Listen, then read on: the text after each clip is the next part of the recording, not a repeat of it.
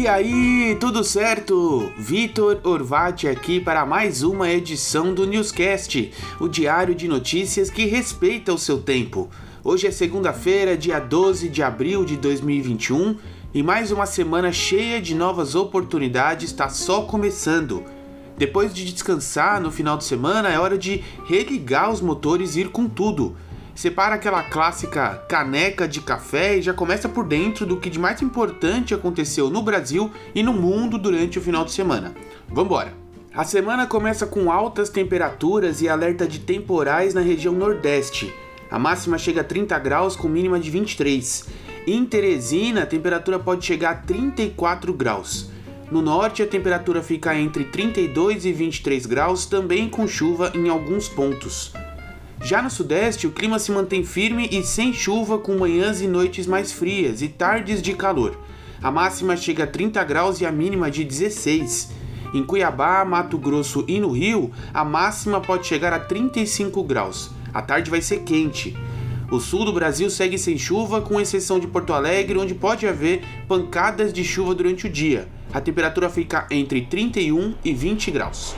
Hoje, dia 12 de abril, a Guerra Civil Americana completa 160 anos. Também conhecida como a Guerra da Sucessão, o confronto teve início no governo de Abraham Lincoln em 12 de abril de 1861 e só teve fim dia 22 de junho de 1865. Causada pela eclosão da escravidão, contrastes entre os estados do Norte e do Sul, marcado pelo nacionalismo exacerbado e por questões regionais. Porém, a eleição de Abraham Lincoln, republicano declaradamente favorável à liberação dos escravos do Sul, foi o estopim para o início do conflito. Se você quer saber um pouco mais sobre esse evento marcante, é só você assistir ao filme Lincoln, disponível no Netflix. Na sexta-feira, dia 9, o Palácio de Buckingham anunciou a morte do príncipe Philip, marido da rainha Elizabeth II, aos 99 anos. Ele completaria 100 anos em junho. O Duque de Edimburgo era conhecido pelo seu caráter forte, pela sua franqueza e comprometimento com a monarquia. Philip e Elizabeth se casaram em 1947 e o príncipe esteve ao lado do reinado de sua mulher por 69 anos. Juntos eles tiveram quatro filhos: o príncipe Charles, a princesa Anne e os príncipes Andrew e Edward. O Reino Unido está em luto oficial de oito dias até o próximo sábado, dia 17, quando o corpo do príncipe Philip vai ser enterrado na propriedade do Palácio de Windsor, onde estão também os outros membros da família real. No sábado, dia 10, saudações com tiros em todo o Reino Unido, nos países da comunidade europeia e no mar homenagearam a morte do Duque de Edimburgo.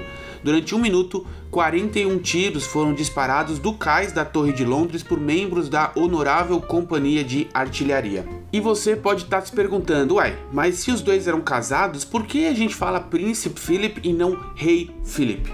Bom, segundo as leis do Reino Unido, só os herdeiros podem receber o título mais alto da monarquia, para evitar que a linha de sucessão passe para a família do homem. Para se casar, o príncipe Philip teve que renunciar aos títulos de nobreza anteriores e também à religião ortodoxa. Isso significa que a morte dele não muda a sucessão da linha de trono, que segue a ordem: príncipe Charles, seguido pelo filho mais velho William, e por último o filho mais velho de William com Kate, que é o pequeno George de 7 anos. Bom, o que mais você encontra de notícias na sua newsletter? O que deve acontecer agora? Conheça os planos para o período de luto e para o funeral do príncipe Philip.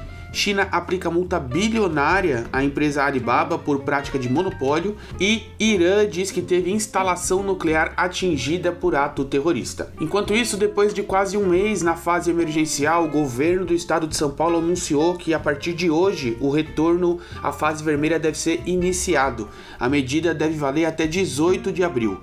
Com a mudança, lojas de material de construção voltam a funcionar, eventos esportivos voltam a acontecer sem a presença de público e restaurantes poderão voltar a operar no esquema takeaway, no qual os clientes podem ir retirar os pedidos na loja.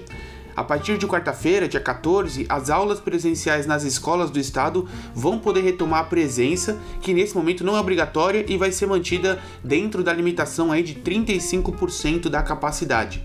Apesar dessas mudanças, algumas medidas continuam valendo, como cultos religiosos presenciais seguem proibidos e o toque de recolher das 8 horas da noite às 5 da manhã também vai ser mantido. A cidade de Serrana, no interior de São Paulo, encerrou nesse domingo, dia 11, a aplicação da segunda dose da Coronavac no último dos quatro grupos do chamado Projeto S, que analisa a eficácia da vacina através de um estudo especializado do Butantan. O projeto teve início em 17 de fevereiro. Ao todo, 28 mil dos 45 mil habitantes da cidade, que não inclui crianças e, e mulheres grávidas, foram imunizados. O Brasil registra 1.824 mortes nas últimas 24 horas e o total já passa de 353 mil.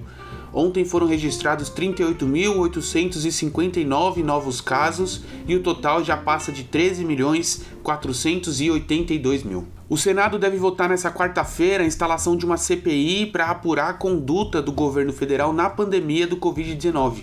O caso vai ser discutido no plenário da Corte. Na quinta-feira foi determinada a instalação pelo ministro do STF Luiz Roberto Barroso, atendendo a um pedido dos senadores Alessandro Vieira e Jorge Cajuru.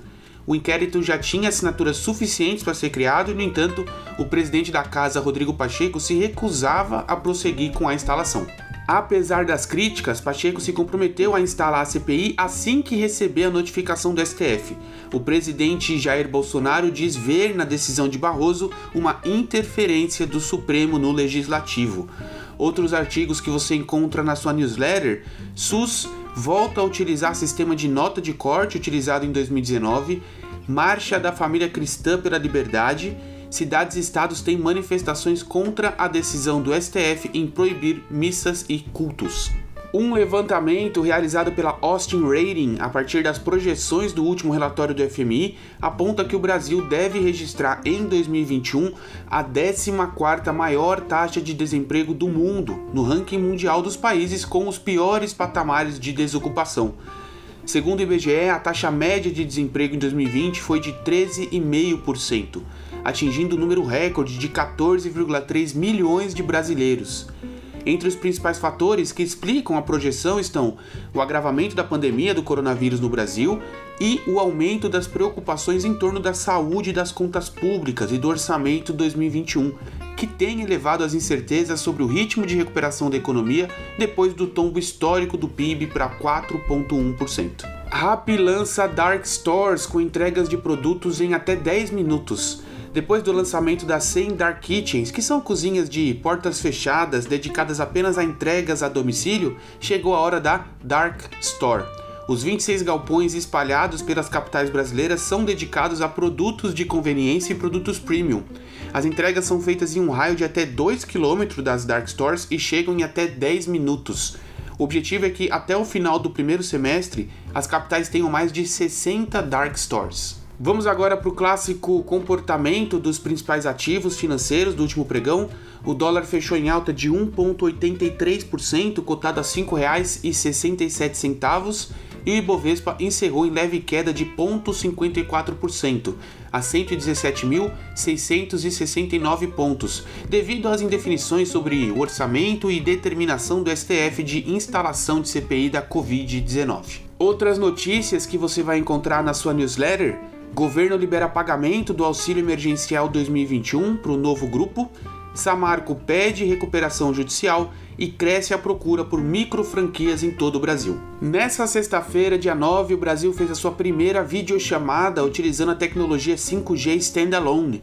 A chamada foi feita pelo ministro das Comunicações, Fábio Faria, nas instalações da Nokia, uma das fabricantes de equipamentos 5G.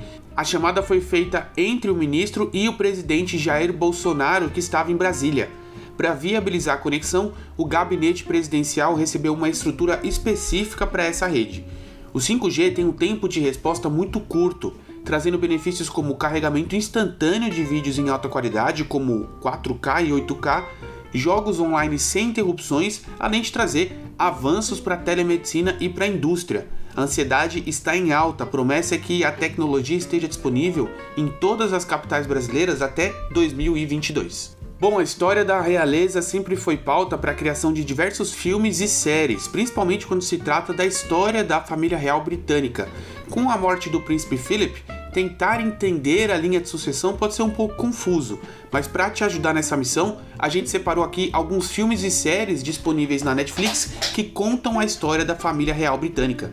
Vamos começar com a queridinha The Crown, que tem a sua quinta temporada lançada em 2022, e tem também a jovem Rainha Victoria, que o filme conta a história da tataravó da Rainha Elizabeth, que reinou por 63 anos. O Discurso do Rei, que conta a história do rei George VI, pai de Elizabeth. A Rainha, que mostra a história da Rainha Elizabeth II na época da morte da princesa Diana em 97, e The Royals, um documentário em seis episódios que mostra a história da atual família real. E chegando na nossa sessão de microações de crescimento, como ter disciplina diária e colocar todos os planos em ação. A busca pela disciplina é talvez uma das jornadas mais desafiadoras das pessoas. Ninguém questiona o poder da disciplina na conquista de resultados no curto, médio e longo prazo, mas muitos têm dificuldade em criar e manter uma frequência alta. E aí que surge a pergunta: como ter disciplina? Como ter motivação para colocar todos os seus planos em ação? Lá na sua newsletter você encontra o link para um artigo do Nômade Intelectual que explica exatamente o que fazer para contornar esse desafio. E se for pelos astros, essa semana tem tudo para ser perfeita, principalmente para fazer novos contatos, amizades e alcançar novas conquistas tanto no trabalho como na vida pessoal. A lua nova em Ares traz a possibilidade de novos começos para novos projetos e desenvolvimento pessoal. A criatividade agora também estará em alta e projetos que enfatizam sua habilidade de comunicação se tornam mais possíveis. Aproveita bastante o início de uma nova semana para tirar aquela ideia guardada do fundo da gaveta e colocar ela em prática. E chegamos ao fim de mais um episódio do Newscast, preparado com muito carinho para que você comece o seu dia melhor com a gente do que sem a gente. Afinal, todo mundo gosta de quem está sempre bem informado. Se esse conteúdo gerou valor para você e você entende que ele pode ajudar outras pessoas também, compartilha com seus familiares, com seus amigos, porque eu tenho certeza que eles ficarão gratos e nós também agradeceremos muito essa sua ajuda. A gente se vê no episódio de amanhã. Até mais!